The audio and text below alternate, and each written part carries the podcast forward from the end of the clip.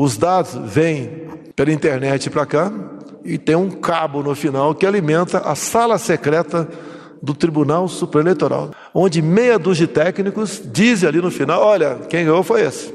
Uma das sugestões é que esse mesmo duto que alimenta a sala secreta, os computadores, seja feita uma ramificação para que tenhamos um do lado, um computador também das Forças Armadas para contar os votos no Brasil.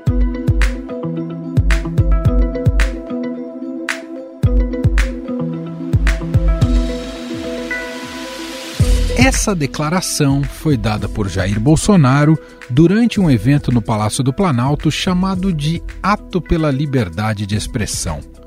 A fala do presidente gerou reações adversas no mundo político. O presidente do Congresso Nacional, senador Rodrigo Pacheco, disse não ter cabimento levantar dúvidas sobre o processo eleitoral. Depois da declaração de Bolsonaro, o presidente do Senado, Rodrigo Pacheco, defendeu a segurança das urnas Segundo ele, a justiça eleitoral é eficiente e as urnas eletrônicas confiáveis. Ainda assim, segundo ele, o TSE está empenhado em dar toda a transparência ao processo. Já o presidente da Câmara dos Deputados, Arthur Lira, afirmou que o processo eleitoral brasileiro é uma referência tweet de Arthur Lira falando sobre o sistema eleitoral brasileiro. Ó, o processo eleitoral brasileiro é uma referência. Pensar diferente é colocar em dúvida a legitimidade de todos nós eleitos em todas as esferas. Vamos seguir sem tensionamentos para as eleições livres e transparentes.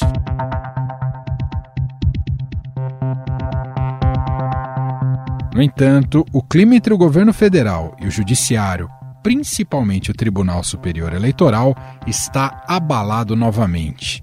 E dessa vez envolve também as Forças Armadas. Após a fala que ouvimos no início do podcast de Jair Bolsonaro, o presidente do TSE, o ministro Edson Fachin, afirmou que a Justiça Eleitoral não vai aceitar intervenção das Forças Armadas nas eleições. Então, colaboração, cooperação e, portanto, parcerias proativas para aprimoramento a Justiça Eleitoral está inteiramente à disposição. Intervenção, jamais.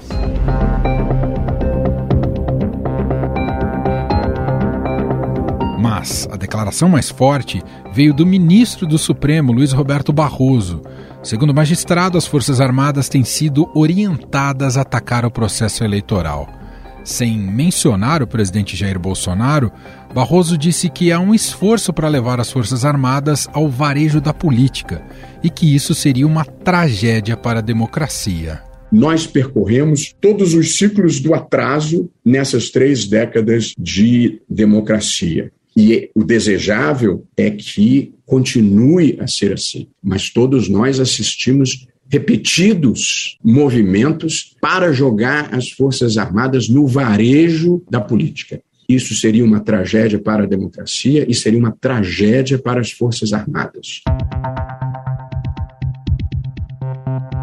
Após as declarações, o Ministério da Defesa afirmou em nota que repudia qualquer ilação ou insinuação sem provas de que teriam recebido suposta orientação para efetuar ações contrárias aos princípios da democracia.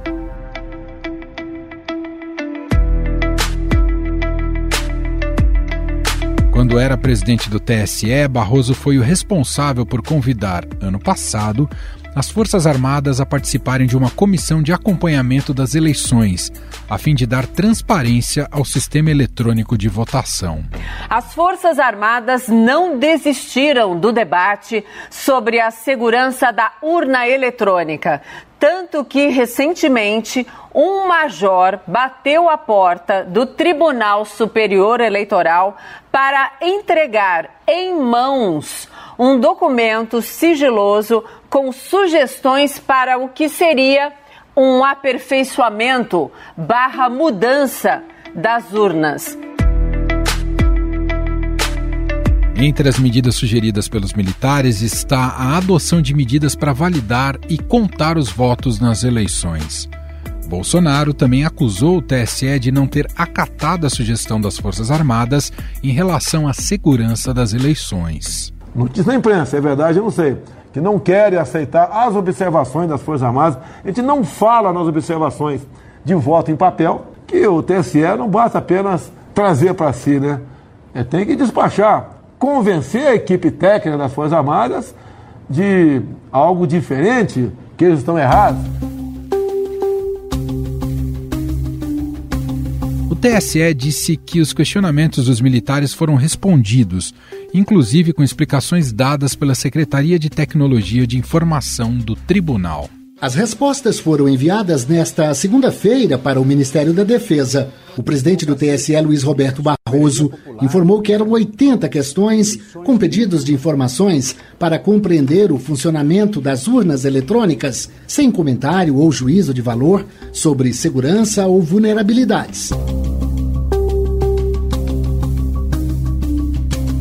Sobre esses questionamentos e a relação dos militares com a justiça eleitoral brasileira, cada vez mais turbulenta, nós vamos conversar agora com o repórter do Estadão em Brasília, Wesley Galzo.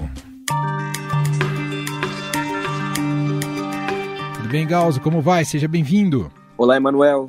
Tudo bem? É, muito obrigado pelo convite e vamos aí conversar, entender o que está se passando na Praça dos Três Poderes e principalmente a relação dos tribunais, do STF e do TSE com as Forças Armadas. Perfeito. Queria que você explicasse inicialmente para o nosso ouvinte justamente essas perguntas que as Forças Armadas têm feito ao TSE. Que perguntas são essas? As Forças Armadas foram respondidas ou não pelo TSE? O teor dessas perguntas? Enfim, conta para a gente, Galzô. Perfeito, Manuel. É o seguinte, as Forças Armadas, elas integram a Comissão de Transparência e Eleições do Tribunal Superior Eleitoral por meio do general de divisão do Exército, Eber Portela. Foi ele o responsável por encaminhar nos últimos oito meses, desde que essa parceria institucional foi firmada, cerca de 88 perguntas ao TSE, com questionamentos que vão desde é, o funcionamento das urnas eletrônicas até os sistemas de segurança usados pelo TSE para preparar as eleições. E a lista de inquirições é, nesse, nesse tempo foi feita a partir de cinco ofícios. Quatro, quatro deles encaminhados no final do ano passado, é, que inicialmente eram, eram sigilosos, mas aí foram vazados e depois o TSE tornou público, e são questionamentos mais é, generalistas. É, a lista ela contém é, perguntas sobre o teste de integridade das urnas eletrônicas, sobre o nível de confiança nos sistemas de votação e apuração dos votos, o, as Forças Armadas também solicitaram documentos, listagens, relatórios e outras informações sobre as políticas do TSE. E também existem algumas indagações gerais sobre o funcionamento das urnas, além de propostas de aperfeiçoamento da transparência da Corte. Então, esse é um apanhado do que tem acontecido e do teor das perguntas. O TSE já respondeu todas elas, Galzo? Respondeu boa parte. Dessas 88, 81 perguntas já foram respondidas.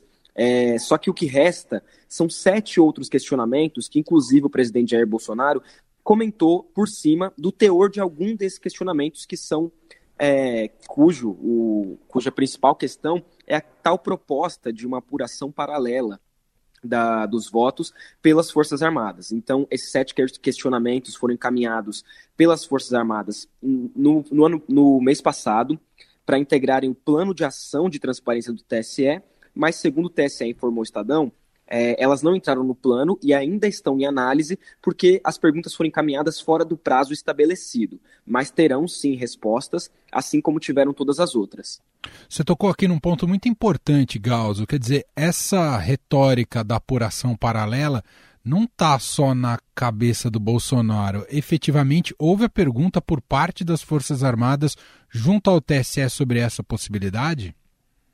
Então, Manuel, é exatamente isso que a gente vai saber quando o TSE responder as perguntas das Forças Armadas e tornar público. Só que, como o presidente Jair Bolsonaro veiculou e comentou, TS... as Forças Armadas questionaram e propuseram ao TSE a criação de uma espécie de apuração paralela. Então, a gente, tudo que sabemos até o momento é que o teor, segundo o presidente da República, dos questionamentos do, do, das Forças Armadas sem, sem resposta do TSE envolvem um pedido, sim, uma proposta de uma apuração paralela. Isso é importante de ser acompanhado e saberemos no futuro próximo, porque, como o TSR informou ao Estadão, eles estão na fase de, de avaliação dessas perguntas e de elaboração das respostas.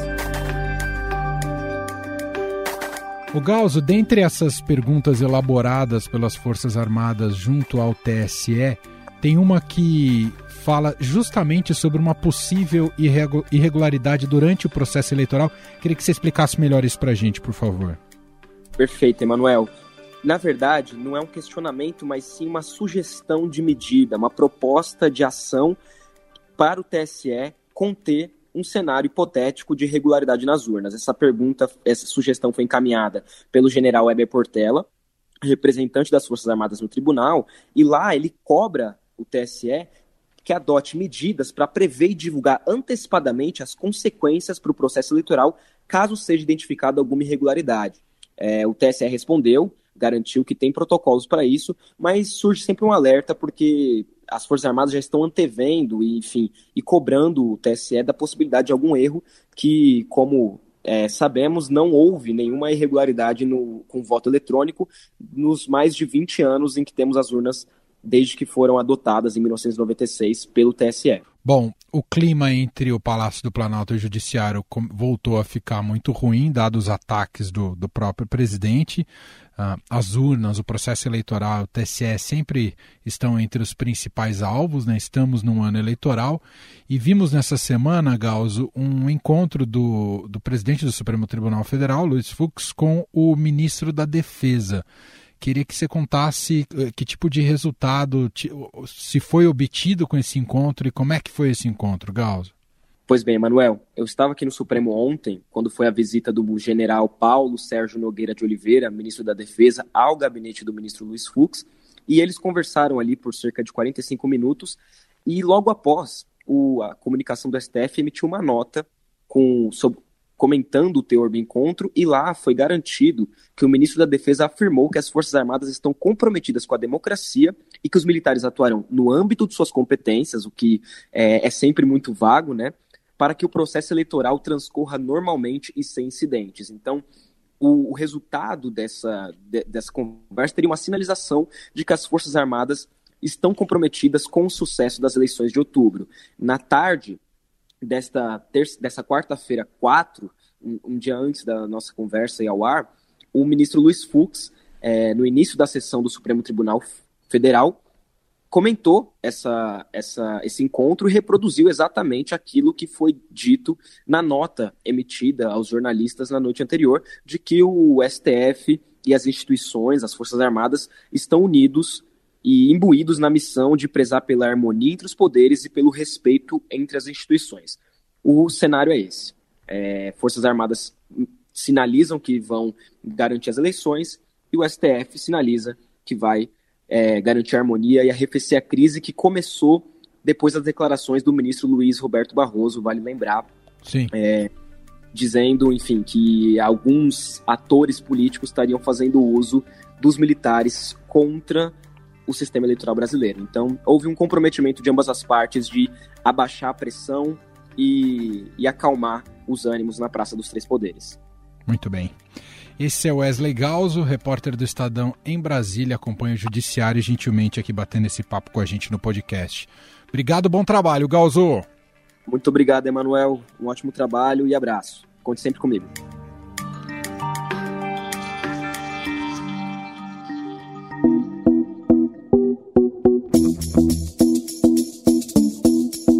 Recente pesquisa do Poder Data, realizada de 24 a 26 de abril, mostra que a população brasileira está dividida em relação à participação de militares na política e nas eleições.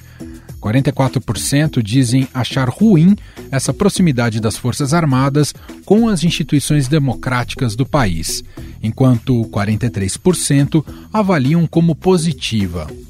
Para apaziguar os ânimos, o ministro Luiz Fux, presidente do Supremo Tribunal Federal, recebeu nesta semana o senador Rodrigo Pacheco, presidente do Congresso Nacional e do Senado. Primeiro que eu não identifico é, algum problema havido institucional entre Forças Armadas e Supremo Tribunal Federal. Pode haver acontecimentos pontuais, mas que não se refletem numa crise que seja uma crise entre Forças Armadas e Poder Judiciário. Evidentemente que o Congresso Nacional tem o seu papel, em especial o Senado, de moderação, de busca é de consenso, eu vou, quanto mais possível, sempre que puder, buscar cumprir esse papel. E é fundamental que haja esse diálogo entre instituições que são igualmente importantes para o Brasil. Não há nenhuma mais importante do que a outra. Fux também se encontrou com o ministro da Defesa, o general Paulo Sérgio Nogueira de Oliveira, conforme nos contou o repórter Wesley Galzo, que a gente viu agora há pouco. Depois do encontro, o militar disse que as Forças Armadas estão em permanente estado de prontidão para o cumprimento das suas missões constitucionais. Oportunidade em que manifestou que as Forças Armadas estão comprometidas com o processo eleitoral e com a democracia. Além disso, o Tribunal Superior Eleitoral, TSE, confirmou que a União Europeia não está entre as instituições internacionais que vão mandar observadores para a eleição brasileira. A Justiça Eleitoral Brasileira havia convidado o bloco para enviar representantes, mas houve forte reação contrária do governo federal. O Ministério das Relações Exteriores reagiu ao convite, alegando não ser parte da tradição do Brasil ser avaliado por organização internacional da qual não faz parte. O Itamaraty sinalizou o descontentamento do governo com o convite feito pelo TSE para que a União Europeia monitore a eleição brasileira em outubro. Não é de hoje que Bolsonaro coloca o processo eleitoral brasileiro em xeque e usa os militares como muleta. O presidente já chegou a dizer que se o voto impresso não fosse aprovado, não haveria eleição em 2022, neste ano, e chegou a colocar tanques das Forças Armadas para desfilar ao lado de fora do Congresso Nacional no dia da votação do tema.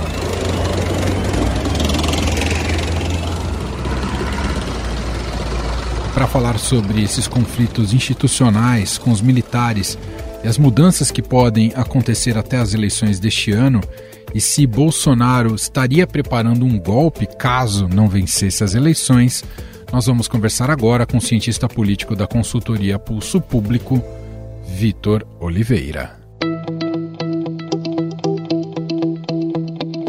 Olá, Vitor, tudo bem? Seja bem-vindo. Olá, Emanuel, como vai? Um prazer falar contigo e todos os ouvintes do Estadão Notícias. Vitor, o Bolsonaro voltou à carga, né? Justamente colocar em xeque o processo eleitoral, especialmente o funcionamento e apuração das urnas eletrônicas.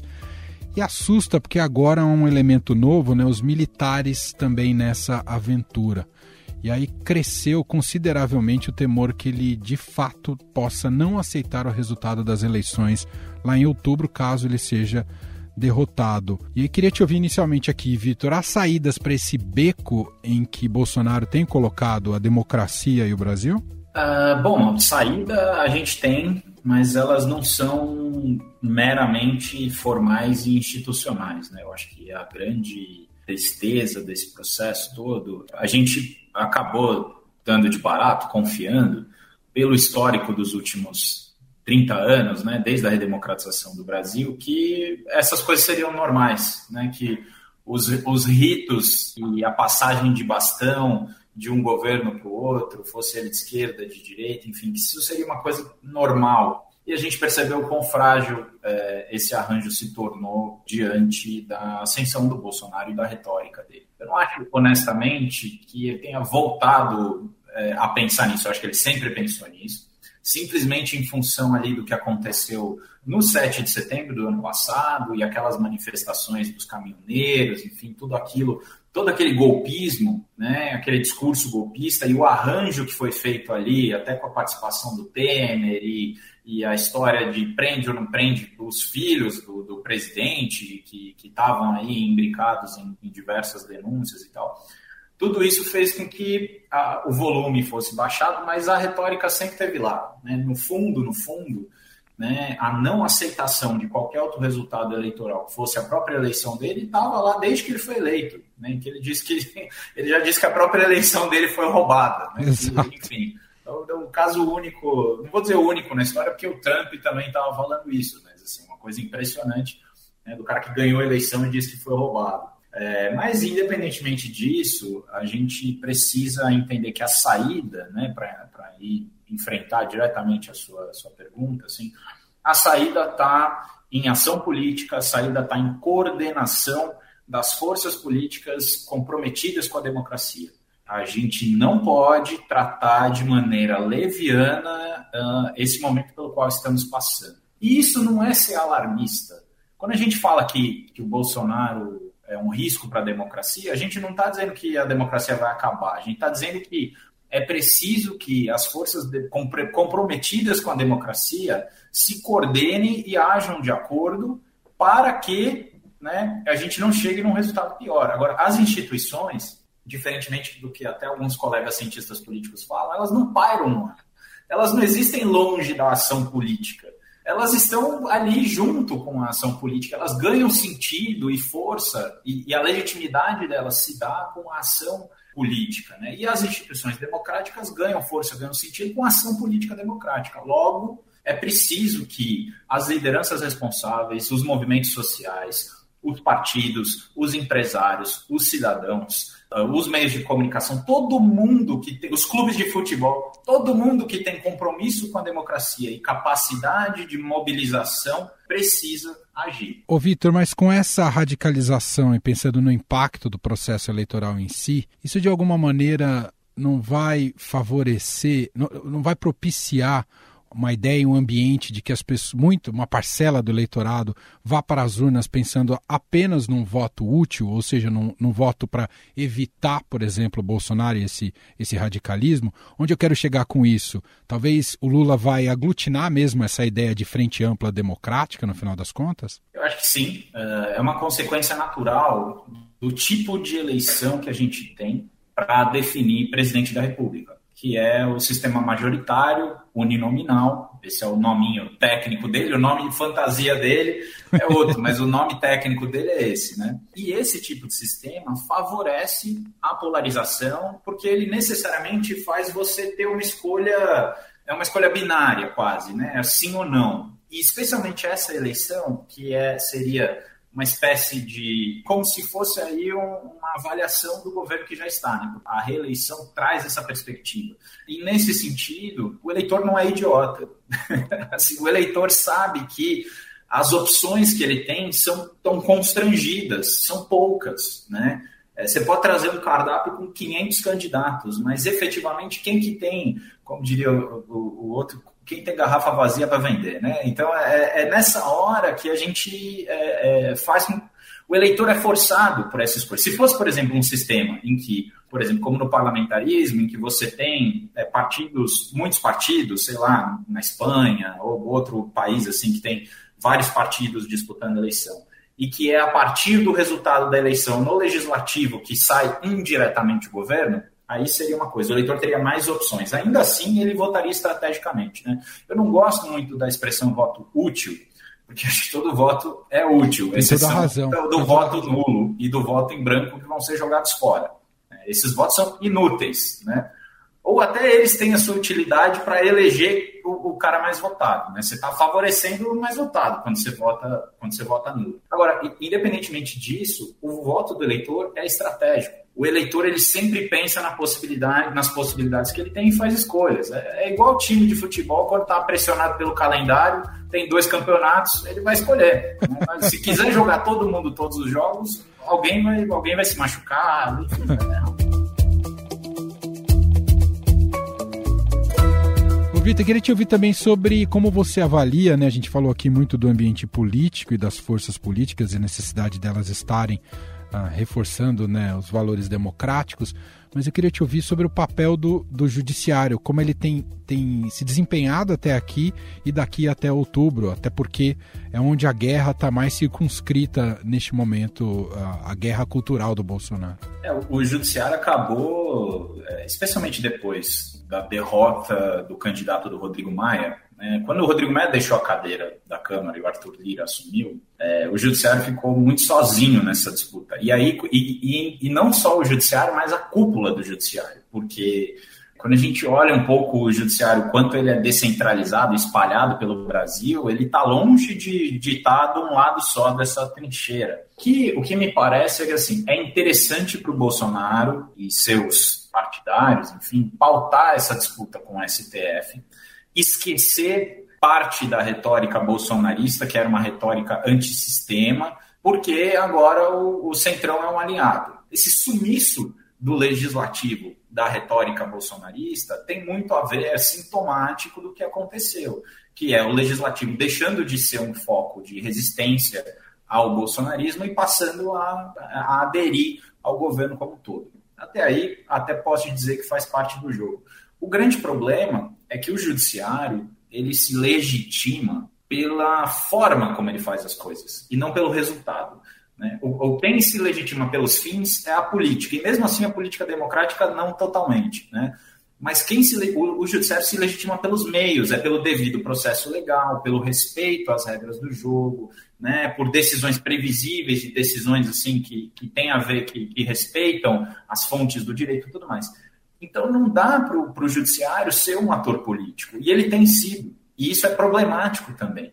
Né? Mesmo quando a gente concorda com as decisões que o, que o judiciário toma, elas muitas vezes têm sido de fato esquisitas. E isso é um problema sério quando a gente olha para frente. Mas o fato é, o judiciário, especialmente o Supremo Tribunal Federal, é aquele último zagueiro. O time todo ou subiu para ataque ou foi expulso de campo. Então, assim, é, é o, o, judiciário é aquela dupla de zaga ali que, por enquanto, está tá defendendo, está evitando que o time perca, perca de goleada, mas que não pode subir para o ataque também. Tem que ficar, tem que ficar ali guardadinho. E parte da vida do, do Supremo, acho, nesse momento, é, é fazer o que pode para defender o que tem e torcer para que o resultado das eleições seja minimamente favorável a um arranjo político que vai dar sossego né, para as instituições daqui para frente. Isso significa que o próprio STF, do jeito como ele é composto hoje em dia, ele está de fato muito ameaçado de mudar, né? caso, por exemplo, o Bolsonaro seja reeleito, né? porque aí as nomeações que o Bolsonaro vai fazer para o Supremo Tribunal Federal, de fato, vão, vão ser é, muito impactantes. E aí a gente entra numa num moto contínuo, numa escalada, numa retroalimentação dos problemas que, que vai ser difícil. É um buraco que ó, vai ser difícil para a gente sair. Para a gente finalizar, Vitor, queria te ouvir sobre esse elemento das Forças Armadas. Voltou a ser uma incógnita o comprometimento delas com a normalidade democrática? É engraçado eu falar isso porque eu sempre desconfiei, né? Então, assim, pessoalmente. E na democracia, o ceticismo é melhor desconfiar mesmo, é. né? Para mim, por exemplo, o melhor sistema que a gente tem de, de relação com as Forças Armadas no, na América Latina é o da Costa Rica, em que não existe mais. Desde que as Forças Armadas deixaram de existir na Costa Rica, solução. deixou de ter golpe. É curioso, Costa Rica é provavelmente o sistema político é, na América Latina mais estável que a gente tem. Talvez por conta disso. Né? Agora, é, brincadeiras à parte, a gente tem algo que não é nem um pouco trivial, que é o apoio de parte da cúpula ao projeto bolsonarista, um apoio velado e um apoio muito grande de elementos que saíram das Forças Armadas e que estão no governo. Uma, além de tudo, a gente tem. É, esse é o governo que nomeou mais é, militares para cargos em comissão. Então, esse governo utilizou da patronagem para comprar, de fato, parte do apoio das Forças Armadas. Se ele já não tinha de coração, ele passou a ter pelo estômago. E nenhum outro governo tinha feito isso. Então, assim, isso é muito parecido com o chavismo. Isso é perigosíssimo. Né? Então, assim, é, acho que eu não vejo as Forças Armadas comprometidas com o bolsonarismo, mas eu vejo uma simbiose muito grande. Entendi. E essa simbiose pode levar, de fato, a um resultado é, autoritário, um resultado que a gente não espera, um resultado de quebra do sistema democrático, que é isso. Quem, quem tem a arma, quem tem as armas, no fim das contas, ou pior, a própria omissão das Forças Armadas caso algo ruim aconteça. Eu acho que, na verdade, talvez essa seja a maior, maior receio que eu tenho. Né? É, é menos as Forças Armadas, de fato, fazendo algo ostensivo para tomar o poder, acho que não é o caso. Mas as Forças Armadas, em tese, deveriam apoiar, né, caso, por exemplo, o Supremo convoque as Forças Armadas para defender os resultados das eleições, será que elas vão? Ou elas vão achar que são, como muitos juristas, entre aspas, né, defendem atuar como poder moderador, que é algo que completamente não existe. né? É, assim, é, vão, achar que tem o direito de arbitrar as relações políticas e sociais no Brasil, que elas não têm. Muito bom. Esse é o cientista político Vitor Oliveira, diretor da consultoria Pulso Público, mais uma vez gentilmente atendendo aqui ao nosso podcast, a nossa reportagem. Te agradeço, Vitor. Um abraço e até a próxima, hein? Um abraço, sempre bom falar com vocês, Manuel. Até a próxima. Estadão Notícias.